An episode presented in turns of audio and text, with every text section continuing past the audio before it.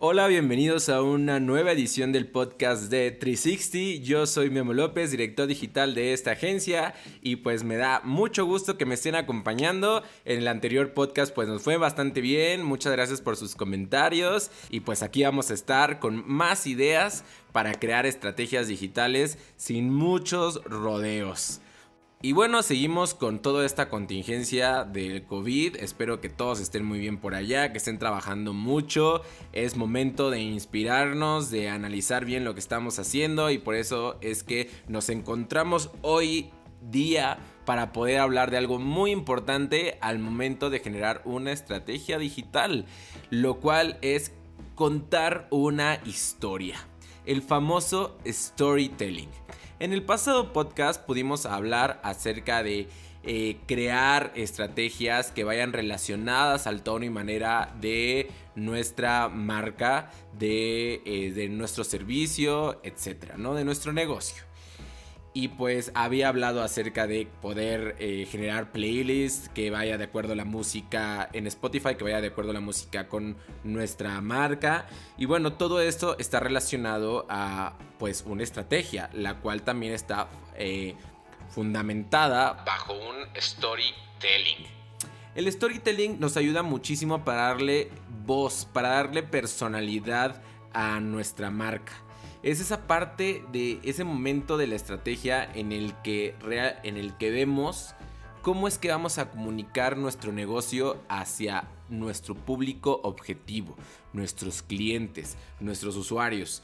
Y bueno, pues no es nada más eh, crear una historia y ya. O sea, por ejemplo, no sé, si yo tengo un negocio que crea palomitas, eh, que hace palomitas para microondas, por ejemplo, y simplemente digo, ay, pues sabes qué, voy a, colocar diferentes tipos de posts o contenidos o videos, hacer un comercial en donde yo vea una pareja de enamorados sentados en la sala viendo la televisión y mientras comen mis palomitas y listo, ¿no? Y ya con eso, pero pues hay que analizar, hay que ponernos a, a identificar qué podemos sacar de todo lo que hemos aprendido a través de la historia de nuestra marca pues experiencias anteriores de campañas, de, campañas pasadas, este, estudios de mercado que hemos hecho e identificar nuestro target, cuáles son sus gustos, eh, en, qué, en qué momentos de la vida consume nuestro producto, etc. Por ejemplo, ahorita mencionaba esto de, de una pareja sentada en la televisión. Bueno, es importante saber qué edad tienen estos, esta pareja. ¿Son jóvenes? ¿Son adultos? ¿Son viejitos? ¿Qué, es, quiénes son, ¿no? Y, y, nuestro target, ¿quién lo consume? Quizás nuestro rollo de nuestra marca de palomitas pues es este muy irreverente, entonces quizás no va muy dirigida a los señores, que quizás tienen una vida un poco más tranquila, quizás va más para chavos porque nuestras palomitas tienen sabores eh, así súper diferentes y experiencias increíbles y todo esto.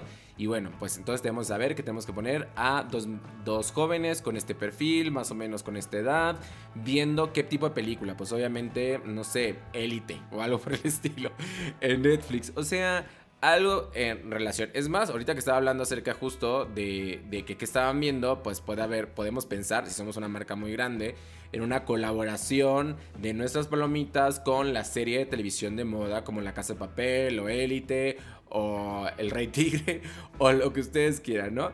Entonces todo ese tipo de planteamiento tenemos que tomarlo en cuenta al momento de generar nuestra historia dentro de digital y a quién se la vamos a contar.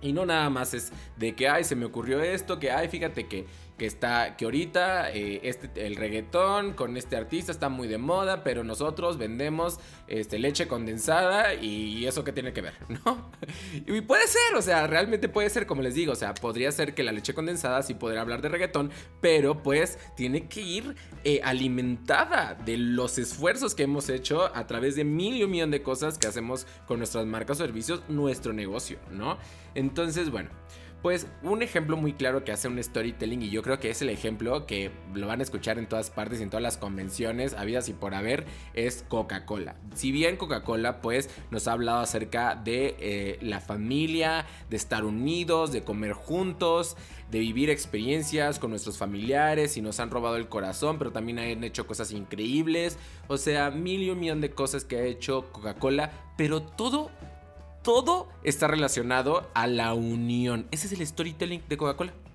La unión. O sea, si bien puede ser familiar, si bien puede ser este, de amigos, si bien puede ser de trabajo, siempre hablan de que las cosas se tienen que hacer juntos y como grupo, como sociedad y bueno, de mil y un millón de maneras. Y lo hemos visto en comerciales, en contenidos en digital, en experiencias BTL, etc. Ese es un claro ejemplo. Tampoco tiene que ser como eras una vez Pepito que comió este papitas y esas papitas. No, o sea, puedes el storytelling puede ser algo muy básico, una palabra que nos identifique, que es la parte de unión. Cuando funciona es cuando nosotros escuchamos el storytelling por parte de la agencia o por parte de nuestro equipo de marketing y dice, mm", o sea, ¿sabes qué? Este storytelling que me estás, ah, me estás hablando acerca de la unión me hace pensar en esta historia, me hace pensar en esta bajada hacia BTL, me hace pensar en estos, en estos contenidos para digital. Es el momento estratégico, exitoso que puede haber en una reunión al momento de estar hablando en storytelling, aventar eh, esta palabra o, o esta serie de palabras y que tú digas, wow, se pueden hacer un millón de cosas con eso. Y existen diferentes tipos de efectos en los que podemos nosotros desarrollar nuestro storytelling. Eh, por ejemplo, existe el efecto wow, que es un efecto sorpresa de impacto, el cual nosotros podemos hacer grandes cosas como poner un globo gigantesco en el zócalo capitalino y que estén emitiendo tweets a través de ese globo con una pantalla increíble, ya saben, cualquier tecnología impresionante y eso genera muchos tweets, posteos eh, eh, virales, etcétera. Luego existe el efecto personal que habla acerca de cosas un poco más sentimentales. Por ejemplo, la clásica historia de la mamá que cocina muy rico llega el hijo del extranjero y pues eh, empiezan a tener un momento muy íntimo y bueno, ese, ese storytelling nos habla acerca de un momento pues que nos recuerda a cosas muy bonitas y que impactan directamente nuestros sentimientos. Luego existe el efecto relevancia que habla específicamente de algo muy importante de nuestro producto o nuestro servicio. Por ejemplo, puede ser en un smartphone como Apple o Samsung que hablan mucho acerca de sus cámaras y que esas cámaras sirven para, eh, para poder capturar momentos súper importantes en nuestras vidas, ¿no? Y hablan específicamente de la cámara, no del producto en general. Ya el producto en general se ve beneficiado de ese, de ese efecto de relevancia, entonces nuestro storytelling, nuestra comunicación, nuestros contenidos siempre hablarán acerca de la cámara y por eh, efecto secundario pues harán que el celular se vea increíble. Luego existe el efecto experiencia que nos, que nos que desarrolla un momento que mm, increíble que podemos vivir, por ejemplo cuando fue lo de Red Bull que lanzaron a este tipo al la estratosfera y todo lo pudimos ver a, través de streaming, lo pudimos, pudimos interactuar en digital, en diferentes medios y eso crea una experiencia, es algo que nos suma como usuarios que podemos participar a través de esto con la marca. Y bueno, de, eh, de situaciones existen muchas. Y también existe el efecto memoria, que esto yo lo relaciono mucho a los jingles, por ejemplo, que es algo que se nos queda pegado a nuestro cerebro y es eh, este y ese es el efecto, o sea que pueden pasar muchísimos años y vamos a seguir recordándole, esa es la intención de nuestro storytelling, que sea algo tan impactante que pudiéramos nosotros ponerlo y que siga, por ejemplo, era eh, lo, de, lo de Gansito con lo de Recuérdame que duró tantos años y seguía generando muchísimas historias eh, respecto a la campaña de Recuérdame que no necesitaban ya ni siquiera hacer publicidad porque alguien decía recuérdame y ya estaban gansito, ¿no? O sea, ya lo recordaban. Entonces, todo este tipo de efectos que lo recordamos, el wow, el personal, la relevancia, la experiencia y el memoria, que son, eh, a mí me gusta mucho este, esta, este, esta identificación de este tipo de storytellings porque mm, hablan con mucha claridad los esfuerzos que podemos nosotros desarrollar para poder contar los beneficios de nuestro negocio, nuestro producto o nuestros servicios. Entonces, a ver, por creatividad existen muchísimas cosas que podemos nosotros hablar. Pero esos son los fundamentos que tenemos que tomar a consideración para poder nosotros pedir a nuestra agencia o pedir eh, a nuestro equipo de marketing o quien se encargue de, de el impacto de nuestro, de nuestro negocio en los medios que desarrollen, ¿no? O sea, primero, recordaremos, identificar, saber quién es nuestro target, cuáles son sus gustos, saber con qué conectan ellos. Ya teniendo esos fundamentos de la estrategia, poder empezar a generar eh, palabras o un desarrollo, una planeación que nos cuente una historia, que no nada más ocurra que simplemente se quede en ah, un posteo. Un posteo no es un storytelling, un posteo, un posteo es parte de un storytelling.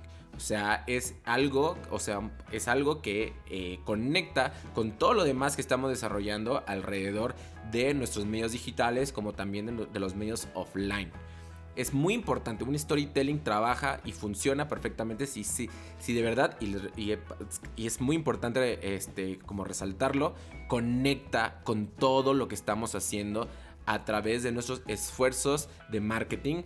Pero bueno, como aquí hablamos acerca digital, pues como yo posté algo en Facebook, está conectado con algo en Twitter, que está conectado con mi campaña de medios en Google, que está conectado con mi campaña en Facebook, que está conectada con este con mis videos en YouTube y aparte también está identificada con mi comunicación corporativa dentro de mi LinkedIn.